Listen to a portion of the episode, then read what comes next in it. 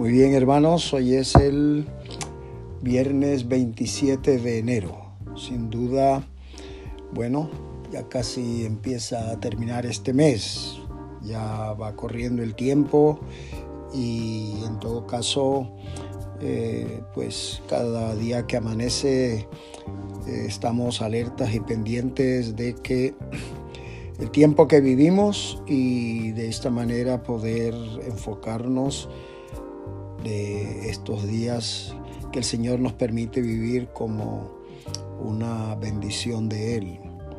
Ah, hay circunstancias que a veces están fuera de nuestro control, pero hay, hay, algo que podemos recordar que la palabra del Señor nos dice sobre toda cosa guardada, guarda tu corazón porque de él mana la vida. Ahí sí tenemos la oportunidad de nosotros aplicarnos a la comunión con el Señor de tal manera que eh, examinemos nuestro corazón y podamos mantenerlo puro, ¿no? Limpio, como dijo el Señor en el Sermón del Monte. Bienaventurados los de limpio corazón, porque ellos verán a Dios. El corazón limpio, el corazón puro nos hace sensibles a la bondad, al amor, al Espíritu de Dios y nos hace ver al Señor en el sentido uh, percibir, en el sentido de entender, recibir revelación de quién es Él. Y entendiendo esto podemos, como siempre decimos, enfocar este día como una bendición de Dios. Aunque de pronto hoy nos toque nos toque, por decir algo, pagar el recibo del agua, de la luz, que, fin, son cosas que pues a veces nos toman un poquito eh, por sorpresa, a veces por, por, la cantidad que viene, pero vamos a darle la vuelta a la historia, ¿no? Y vamos a eh, enfocarlo desde una gracia del Señor y bueno, él, los llevará hacia adelante, ¿no? Han pasado años y años y años y seguramente todos hemos vivido momentos límites, pero aquí estamos eh, con ese agradecimiento y por eso vamos a gozarnos y vamos a alegrarnos en el Señor. Y claro, su palabra, como siempre, tiene ese, esa relevancia, tiene esa trascendencia que ha llegado hasta nosotros y seguimos uh, alimentándonos de este pan de vida, sin duda. Bueno, en nuestro caminar por el Nuevo Testamento habíamos terminado en el día de ayer el Evangelio de San Marcos, donde la parte última se nos recordaba de predicar el Evangelio a toda criatura, eh, ir por todo el mundo y predicar el Evangelio a toda criatura. Hoy día incluso tenemos acceso a la comunicación a donde haga falta en tiempo real y la oportunidad de predicar el Evangelio. Y, y en este caso pues vamos a través de la comunicación que tenemos a nuestro alcance. Sin duda hay gente que va físicamente, eh, se desplaza, va a lugares, va a países, va a, regiones, pero no hay excusa para no llevar este Evangelio ah, desde prácticamente desde nuestro hogar y podemos hacerlo gracias a los medios que tenemos hoy a nuestro alcance. Bueno, vamos a comenzar hoy el Evangelio de San Lucas, ¿no? El Evangelio de San Lucas y voy a leer, vamos a leer del, capítulo 1 hasta el versículo 4 y dice así, puesto que ya muchos han tratado de poner en orden la historia de las cosas que entre nosotros han sido ciertísimas, tal como nos lo enseñaron los que desde el principio lo vieron con sus ojos y fueron ministros de la palabra, me ha parecido también a mí, después de haber investigado con diligencia todas las cosas desde su origen, escribírtelas por orden, oh excelentísimo Teófilo, para que conozcas bien la verdad de las cosas en las cuales has sido instruido. Bueno, eh, hemos leído estos cuatro versículos porque eh, hay unas características especiales en el Evangelio de San Lucas con respecto a su autor. Ah, vamos a situarnos un poquito en por qué tiene esa introducción. Bueno, eh, por ejemplo, para identificar bien el autor, el, nombre de Lucas aparece tres veces en el Nuevo Testamento. Por ejemplo, en Colosenses 4:14 se le llama el médico amado. Y aquí queremos mencionar esa característica conforme lo dice Colosenses 4:14 en la carta del apóstol Pablo, cuando habla del médico amado, porque en este caso estamos hablando de eh, Lucas, eh, una persona, vamos a decir, que había cultivado la ciencia, la medicina, que Ramos o no, aunque guardando las diferencias de los tiempos que eran aquellos y los que vivimos hoy, era una persona que tenía una mente, vamos a decir, analítica por su formación académica, una persona que, bueno, tenía la inquietud de cerciorarse de los acontecimientos de una manera lo más fidedigna posible. Y es por eso que, teniendo en cuenta esto, en la introducción de él cuando dice, bueno, muchos han tratado de poner en orden la historia de las cosas que han sido ciertísimas entre nosotros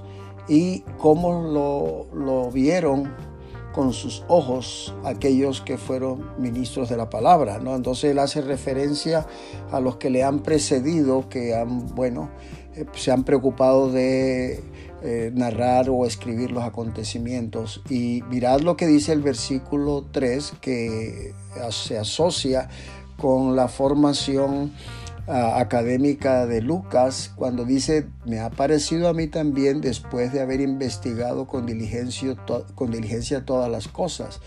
Se le habla de, de, haber investigado con diligencia y entonces escribírtelas por orden, oh excelentísimo Teófilo. Entonces, es importante y podemos resaltar esta introducción con algunos detalles más que vamos a mencionar porque nos sitúa en, la, en, la, en el registro de la escritura de una persona que, bueno, las cosas las averiguó bien, para decirlo rápido. Ah, miren, para la época ya habían aparecido muchas historias acerca de Jesús.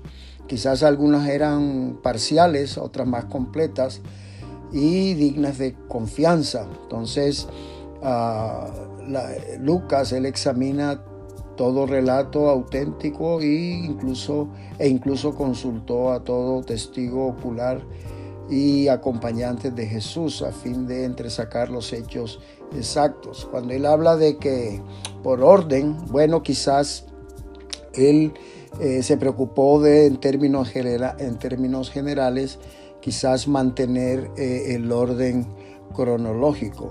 Por otra parte, observemos que él habla me pareció escribírtelas por orden, oh excelentísimo Teófilo. Bueno, este Teófilo, a quien el apóstol, a quien San Lucas eh, dedica este evangelio y también el libro de los Hechos de los Apóstoles, Lucas también es el autor del libro de los Hechos de los Apóstoles, quizás era una persona, al decirle excelentísimo, indica que era un oficial romano de alto rango. Y algunos historiadores dicen que posiblemente ah, había sido convertido por el mismo Lucas en la ciudad de Filipos o en Antioquía. Cuando él dice me ha parecido, bueno, se nombra a sí mismo y se conoce que todo indica que se identifica a Lucas a sí mismo. Ah, eh, este evangelio eh, se supone que está escrito alrededor del año 60 después de Cristo, mientras Pablo estuvo preso en Cesarea, continuando con el libro de los Hechos durante el, el encarcelamiento de Pablo en Roma en los dos años siguientes, ya que eh, tanto el Evangelio de Lucas como el libro de los Hechos de los Apóstoles está dirigido a una misma persona. Y su estadía en Cesarea de Lucas le daría abundantes oportunidades para obtener directamente de quienes habían conocido personalmente a Jesús informes exactos exacto sobre todos los detalles. Algunos creen que la madre de Jesús para entonces todavía podría estar viva y es posible que Lucas haya estado horas hablando con María, la madre de Jesús, y escuchando sus, los, los recuerdos de su admirable Hijo Jesucristo. También Santiago, hermano de Jesús, pudo haberle contado cosas interesantes a Lucas. Ah, por ejemplo, hay otra referencia cuando Pablo le escribe en primera, escribe la carta primera a Timoteo acerca del año 65 después de Cristo. Ah, estaba ya en las iglesias, estaba mm, circulando lo que Pablo llama la escritura y eh, de alguna forma tiene que hacer referencia a lo que escribió eh, Lucas, porque él lo menciona también en el capítulo 10 de su Evangelio en el versículo 7.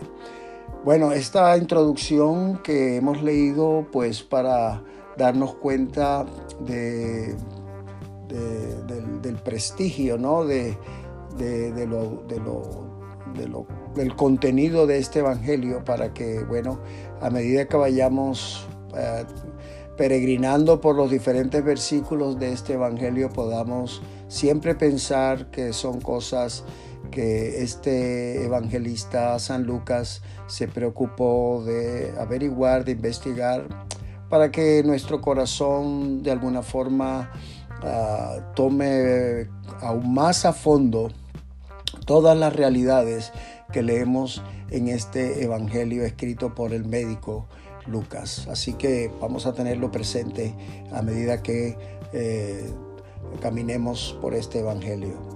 Señor, te damos gracias en este caso por la oportunidad de saber que personas, incluso como este médico Lucas, con un criterio analítico, vamos a decir, científico con respecto a la época en que él estuvo, se preocupó de averiguar cosas que son muy preciosas, que vamos a ir leyendo, y cosas muy sobrenaturales y nos llena de mucha de mucho gozo saber que tenemos acceso a, estas, a estos registros en la palabra tuya, Señor, y que muchos siglos después mantienen su autenticidad, su realidad, pero sobre todo mantienen su poder y autoridad, Señor. Te damos gracias porque somos, somos beneficiados de, esta, de esta bendición y que toda, todo el caminar por este Evangelio de San Lucas nos ayude a, a mantener un, un espíritu y un corazón bien abierto a lo que tú quieres revelarnos por medio de todos estos versículos que vamos a encontrar en esta, en esta gracia divina del Evangelio de San Lucas. Señor, que también sea una fortaleza y en las páginas podamos encontrar aún el que esté en más debilidad, en más dificultad, en mayor aflicción, de pronto sin esperanza y en tristeza, pueda encontrar en este Evangelio ese refuerzo que le ayudará a seguir adelante. Señor, gracias te damos, gracias te damos una vez más por este regalo que se llama la santa palabra tuya. El regalo más grande que jamás podríamos haber recibido en toda nuestra existencia.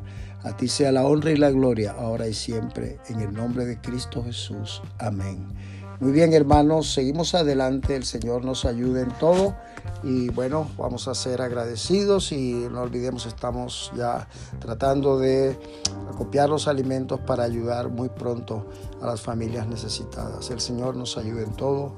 Un abrazo, Pastor Armando.